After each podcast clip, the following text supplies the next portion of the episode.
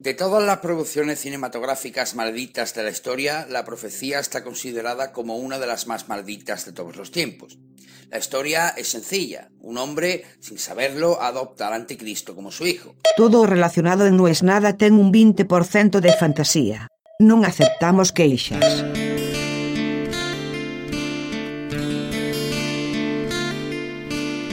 Acabo de terminar mi día laboral. Es el momento de grabar el podcast. Me pasé hablando 15 minutos de un tema que me interesaba mucho y cuando terminé me di cuenta que una vez más no lo grabé. Quizás si yo hiciera otro podcast de las primeras tomas que fallo en grabar, sería más interesante que este. Porque por lo general, cuando como hoy grabo por segunda vez, ya la segunda vez estoy enojado, conmigo. Estoy de mal humor.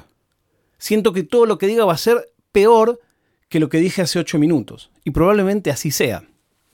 Siento, como alguna vez charlamos aquí, que los chistes que diga ya ustedes los conocen. Aunque sé que no los escucharon, en mi cabeza, cuando aparezca el chiste, el resto del cerebro va a decir, no, no, no, lo acabas de decir hace ocho minutos, no puedes contar dos veces lo mismo.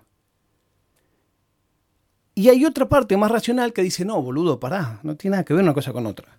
Si vos hoy querías hablar de que la gente no lee, habla de que la gente no lee. Decí todo lo que dijiste, armalo, y está todo bien, no pasa nada. La gente no sabe que acabas de arruinar la primera toma. Pero anda a explicárselo vos a mi cabeza. Entonces voy a hablar de otra cosa. Pero claro, ustedes pueden creer que esto forma parte del 20% de fantasía. Yo no lo voy a convencer nunca de que no. Voy a hablar de un tema que mencioné alguna vez en diciembre y que no tuve tiempo de contar. Y son las bromas. Yo siempre fui muy bromista. Disfruto del concepto de la broma. Mi ídolo, el doctor Tangalanga.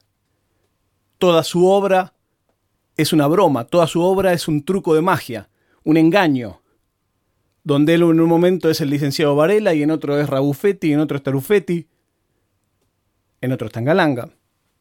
En un caso tiene una peluca que se le quemó a la esposa, en otro caso el matafuego no anduvo, en otro caso su primo toca el Buda y la Buda que lo parió. Bueno, todo eso a mí me forjó. Al día de hoy hablo con muchos giros idiomáticos de Tangalanga, que por supuesto me los entiende un décimo de la gente con la que hablo. Pero parte de lo aprendido con Tangalanga es a esconder eso en el texto, de modo tal de que si lo entendés, lo disfrutás, y si no lo entendés, pasa desapercibido. Esa es la magia del doctor. Bueno, este año no hice broma del Día de los Inocentes. Yo era muy bromista, muy bromista, pero muy bromista. Y no es que no lo hice por la pandemia, o no es que no lo hice porque muchos de mis amigos al igual que yo, están muy preocupados por la economía, bajaron sus ingresos, están asustados por algún pariente que se enfermó o no sé qué. No, no fue por eso. Fue porque una vez, no sé si es profecía autocumplida o karma puro, una broma que yo hacía bastante y que básicamente trataba de poner a un amigo en apuros grandes hacer mentir a un amigo sin haberle avisado antes. En una situación falsa,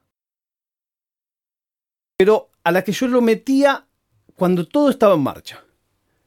Y toda la broma era que él tenía que actuar en el momento sin saberlo y solucionarla. Y era un poco a ver si era un buen amigo y me cubría a mí y me ayudaba en esa mentira, que por supuesto escalaba, cada vez era más, más grotesca, o no. Por un lado era una broma muy peligrosa, porque involucraba a terceros. Y parte de la broma era cómo reaccionaba aquella persona a la que yo estaba cargando frente a mí y a otra persona. Había un riesgo. Que aquella persona a la que yo le estaba haciendo la broma revele algo que yo no quería que sepa la persona número 3. Era una broma no pesada en tanto a sus consecuencias, no tenía consecuencias, pero eran 20 minutos que transpirabas, mucho. Y el tiempo me hizo pasar por esa situación, pero de verdad. Y nunca nadie reaccionó como reaccionaba en la broma. Y yo no reaccioné como reaccionaba en la broma. Y eso me sacó las ganas de hacer bromas. Porque quizás de tanto pensar la broma perfecta, no me di cuenta que eso pasaba, o podía pasar, o pasará, o pasaré. Y entonces le tengo un poco de miedo a mi propia capacidad bromista y a mi imaginación para hacer enojar a alguien o hacerle pasar un momento picante a alguien. Porque hay un lugar irracional de mi cabeza que me dice, suficiente quilombo tenés, no le des más ideas al destino. Este año no hice broma del Día de los Inocentes.